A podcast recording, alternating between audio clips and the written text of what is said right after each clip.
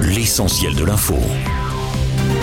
Sur le front, en Ukraine, les relations entre le groupe paramilitaire Wagner et le commandement russe s'enveniment. Le commandant des groupes armés accuse la Russie de bombardements sur plusieurs de ses camps militaires à l'arrière du front ukrainien. Ces assauts auraient tué un très grand nombre de combattants, selon ses dires. Il accuse justement le ministre de la Défense russe. En réaction, Moscou et le FSB ont annoncé hier l'ouverture d'une enquête pour appel à la mutinerie armée.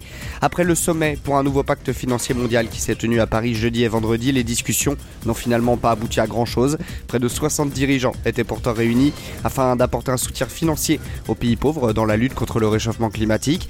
Mais selon l'ONG Oxfam, les pays pauvres ont besoin de 27 000 milliards de dollars d'ici à 2030 en matière de dépenses climatiques et sociales. Une femme est toujours portée disparue après l'explosion d'un immeuble à Paris qui a fait une cinquantaine de blessés. Désormais, peu de chances de la retrouver vivante parmi les décombres. Cette professeure de couture d'une cinquantaine d'années se trouvait dans le bâtiment lorsqu'elle a explosé mercredi. Selon les dernières informations, elle travaillait depuis plus de 20 ans à la Paris American Academy.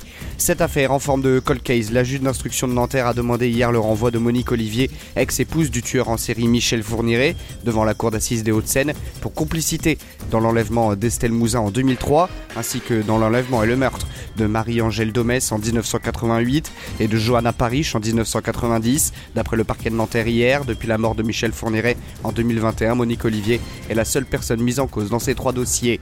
Sport, un an du début des Jeux Olympiques de Paris 2024, le comité d'organisation a dévoilé ce vendredi le parcours complet de la flamme olympique qui traversera la métropole à partir du 8 mai 2024 et son arrivée au port de Marseille. La flamme arrivera en provenance de Grèce à bord du Belém, l'un des plus anciens trois bas d'Europe. Ensuite, elle passera par des lieux emblématiques du patrimoine culturel, naturel et historique français. Plus de 400 villes seront traversées au total avec 10 000 anonymes qui auront le privilège de porter la flamme depuis Marseille jusqu'à son arrivée dans la capitale pour le top départ des Jeux le 26 juillet.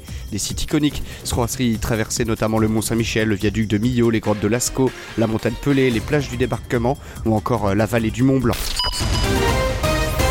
Studio News, l'essentiel de l'info.